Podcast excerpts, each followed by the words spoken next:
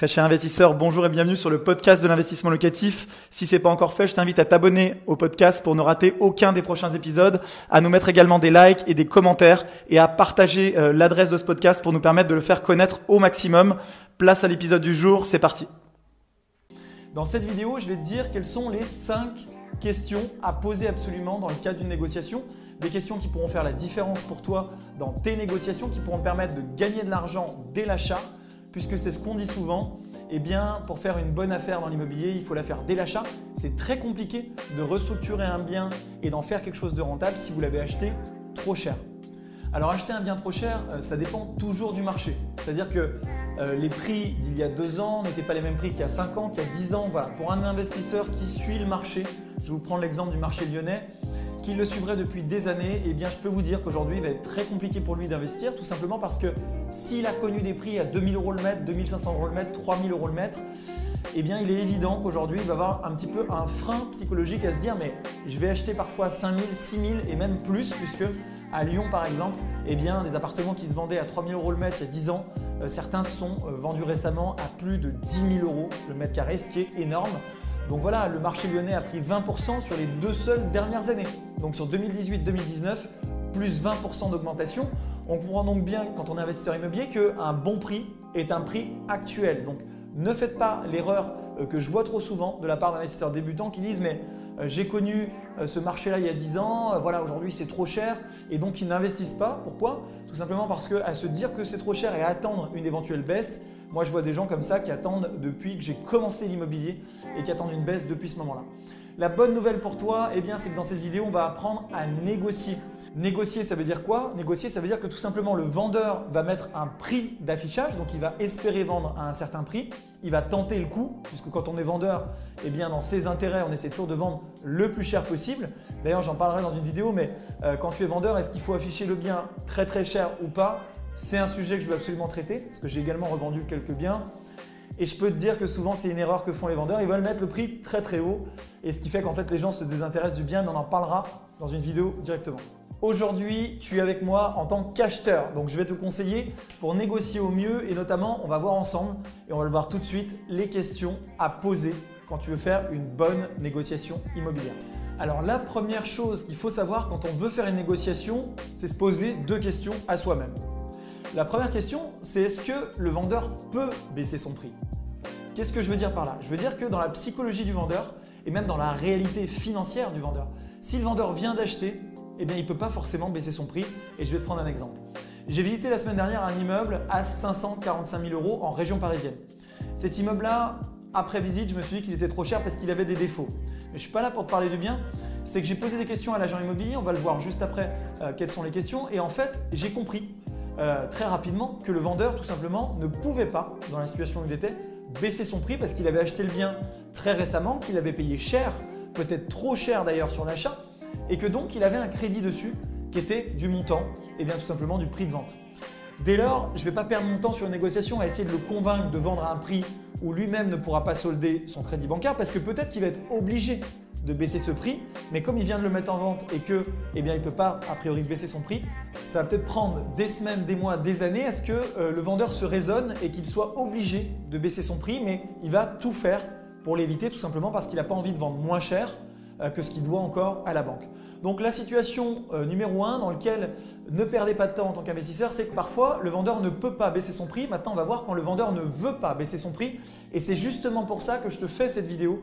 C'est pour te permettre de poser les bonnes questions, celles qui vont te permettre de voir si, in fine, ça vaut le coup de négocier, si tu pourras obtenir le bien à un prix plus bas ou pas. Est-ce que tu es prêt? C'est parti pour les questions. Donc la question numéro 1, eh bien c'est celle du bien, c'est-à-dire du financement du bien. Est-ce que le bien est déjà payé? Il faut comprendre que dans la psychologie du vendeur, il est toujours plus facile d'acheter à un bon prix un bien qui est déjà payé depuis des années. Pourquoi? Parce que psychologiquement, quelqu'un qui a acheté un bien il y a 20 ans, il y a 25 ans, il y a 30 ans, qu'on a peut-être hérité, eh bien dans sa tête, il va se dire au final, j'ai déjà gagné énormément d'argent avec ce bien, et je ne suis pas dans la suroptimisation pour essayer de gratter 5 000, 10 000 euros parce que de toute façon, ce bien, euh, je l'ai peut-être acheté deux fois moins cher, trois fois moins cher. J'ai un crédit qui est payé. Il m'a rapporté énormément de loyer sur la durée. Je veux m'en séparer aujourd'hui, mais j'ai pas de regret. C'est un bien qui m'a rapporté beaucoup d'argent à ce jour et donc je peux euh, accepter de vendre peut-être moins cher pour le vendre plus vite Donc la question numéro 1, c'est une question de financement. Est-ce que donc c'est un bien qui est déjà payé et est-ce que le vendeur va accepter de baisser son prix parce qu'il se dit j'ai déjà gagné beaucoup d'argent avec ce bien et qu'il souhaite le vendre bien entendu Ou est-ce qu'il vient de l'acheter, qu'il l'a acheté cher? Moi j'ai déjà vu des gens qui l'avaient acheté il y a deux ans plus cher que ce que ça valait aujourd'hui et auquel cas ça va être compliqué de lui faire entendre raison. Donc la première question, on l'a vu, c'est euh, de lui demander quand est-ce qu'il a acheté ce bien pour essayer d'en déduire euh, si oui ou non il a un crédit dessus. La seconde question, c'est le côté urgence. Est-ce qu'il est dans l'urgence ou pas de vendre ce bien?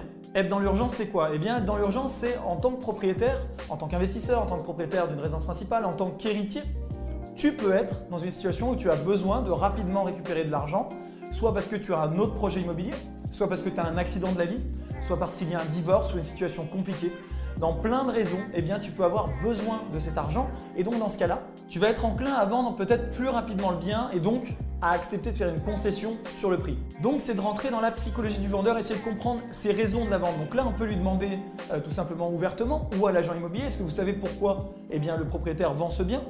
Est-ce que peut-être il a un déménagement, un divorce, une succession?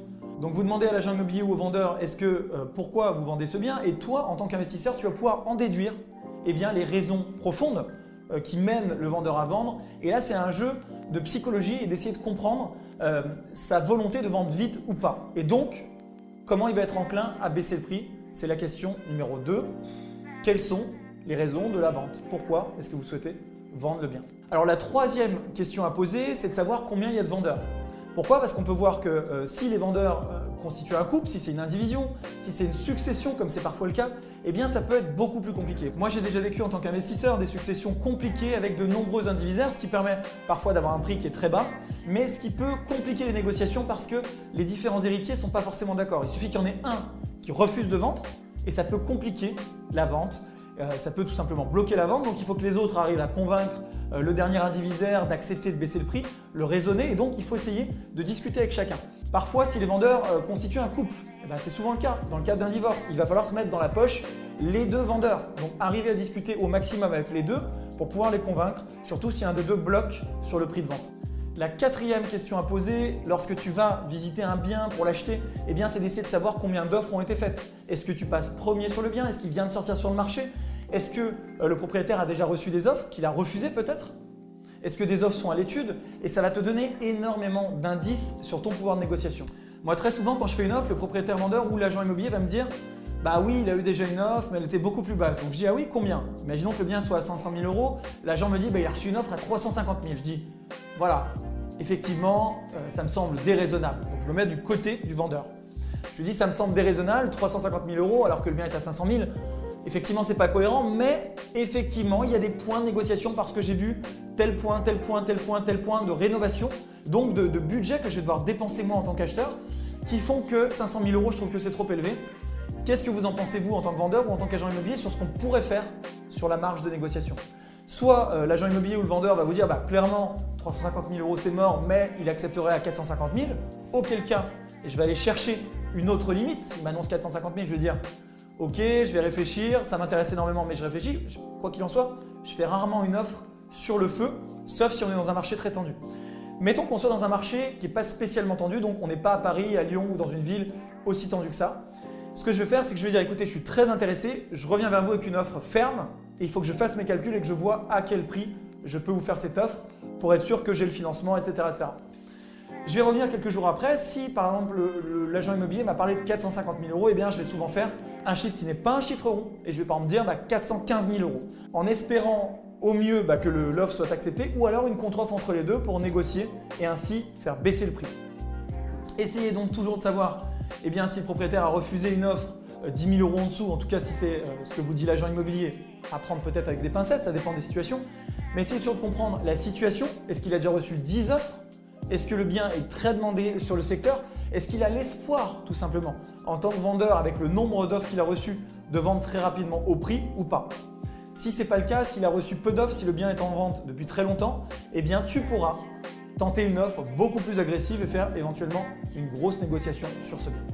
Alors la cinquième et dernière question que je voulais te faire poser justement au vendeur, c'est une question ouverte. Une question qui va appeler une réponse et qui va permettre, euh, là on est un petit peu dans, la psychologie hein, de la vente, mais qui va te permettre de mieux cerner ton vendeur parce que parfois, tu vas te rendre compte qu'en posant des questions trop directes, eh bien ton vendeur va se braquer, il, comprend lui aussi, il est un petit peu dans un jeu de poker menteur et il va essayer donc de ne pas tout te dire. Cette question, tu vas pouvoir l'adapter selon les situations. Cette question, c'est pourquoi vendre maintenant alors que? Et tu vas pouvoir, toi, finir la phrase. Pourquoi vendre maintenant alors que le marché reprend Pourquoi vendre maintenant alors que vous n'avez pas encore payé votre crédit? Pourquoi vendre maintenant et pas faire les travaux? Et en fait, toutes ces questions ouvertes vont t'amener à pouvoir analyser au mieux la psychologie du vendeur et donc à mieux comprendre ses vraies raisons profondes de la vente. Une vente, c'est tout simplement trouver un accord entre un vendeur et un acquéreur. Ça veut dire quoi? Ça veut dire que c'est de la psychologie. Il va falloir arriver à convaincre par tous les moyens. On l'a vu euh, récemment dans une vidéo de, sur la chaîne de Michael qui disait qu'il avait fait une lettre de motivation. Je t'invite à regarder la vidéo euh, juste au-dessus dans les suggestions. Pourquoi? Parce qu'il a fait une lettre de motivation parce qu'il y avait beaucoup de raisons émotionnelles à la vente de cette maison. Cette maison, euh, c'est des gens qui en avaient hérité de leurs parents. Ils ne voulaient pas qu'elle soit divisée, qu'elle soit revendue par des marchands. Et donc Michael a fait une lettre de motivation où il expliquait sa situation familiale pour convaincre les vendeurs d'accepter de lui vendre au prix ce qui est quand même incroyable sur un marché immobilier. Mais quand on comprend le marché immobilier parisien, eh bien, il faut comprendre que cette maison, tout le monde la voulait. En tout cas, de nombreux acquéreurs se positionnaient au prix et certains sans conditions suspensives. Donc, rajouter de l'émotionnel a permis de faire la petite différence et qui a fait que Michael aujourd'hui est le nouveau propriétaire de cette maison et que d'autres personnes qui sont peut-être pas allées jusque-là, eh bien tout simplement n'ont pas pu l'acheter. Alors est-ce qu'il faut toujours montrer beaucoup d'enthousiasme quand on veut faire une offre et quand on veut négocier un bien? Eh bien, ça dépend. C'est-à-dire que moi, je vois euh, des investisseurs débutants qui, euh, ne voulant pas montrer qu'ils sont trop enthousiastes pour justement euh, éviter que le vendeur s'emballe, eh bien, vont tout simplement montrer un désintérêt. Mais attention, vous pouvez vexer le vendeur. Si vous dites tout le long de la visite, ce bien, bon, il est pourri, il est mal placé, il y a trop de travaux, franchement, moi, ça ne m'intéresse pas beaucoup, et que derrière, vous arrivez avec une offre, il va dire, mais attendez, est-ce que vous étiez sincère dans votre démarche? Est-ce que vous allez aller au bout de l'achat? Ou est-ce que vous allez faire demi-tour après avoir signé le compromis? Ça ne va pas rassurer le vendeur. La stratégie, c'est toujours de pointer tous les défauts du bien, mais tout en montrant que vous êtes très intéressé. Sinon, pourquoi vous vendre le bien si vous n'êtes pas intéressé par le bien? Donc la stratégie, ça va toujours être de montrer un fort intérêt, mais tout en émettant des réserves et tout en justifiant que de nombreux points font que le prix n'est pas adéquat. Vous avez trop de travaux, le bien est intéressant, mais il n'est pas forcément si bien situé que ça. Le marché peut être baissier, ça va être compliqué de le revendre le jour où vous voulez revendre, etc., etc. À toi de trouver après les mots justes et les bonnes ressources quand tu es avec le vendeur ou avec son agent immobilier. Alors enfin, pour finir, on va se demander comment trouver le bon prix du bien. C'est-à-dire, est-ce que le bien est surévalué? Est-ce que vous faites vraiment une bonne affaire? Eh bien, sachez qu'il y a plein de solutions, mais une des solutions, tout simplement, c'est de regarder ce qui se pratique sur le marché. Sur le marché, vous allez trouver des prix d'affichage. Si tu souhaites te renseigner sur le prix d'un bien pour connaître le bon prix, sa vraie valeur sur le marché, le mieux c'est peut-être de demander à des agents immobiliers et de te renseigner en visitant des agences immobilières locales. Après, attention, les prix euh, qui sont en boutique, donc les petites affiches qui sont en boutique d'agence, a priori c'est des prix d'affichage et pas des prix de vente réels. Donc si tu veux connaître les prix de vente réels, eh bien tu peux regarder sur des sites comme la base des notaires qui est aujourd'hui publique. Attention, les prix donc dans la base des notaires peuvent remonter à plusieurs années, plusieurs mois, plusieurs années, peuvent ne pas être situés dans la même rue et sont toujours affichés hors frais d'agence. Ce qui veut dire qu'en réalité, les prix affichés euh, comme étant des prix réels de vente sont souvent inférieurs au prix du marché, surtout si tu dans un marché montant, euh, comme ça peut être le cas dans les grandes villes françaises aujourd'hui, et que les prix augmentent très rapidement d'un mois à l'autre. Un grand merci d'avoir suivi cet épisode jusqu'au bout. Je te donne rendez-vous pour un prochain épisode. Si c'est pas le cas, abonne-toi au podcast, partage-le, mets-moi un like. Et tu peux également retrouver plus de conseils sur YouTube avec plus de 300 vidéos de conseils gratuites. En ce moment, une vidéo par jour. Rejoins-nous là-bas aussi et à très bientôt. Ciao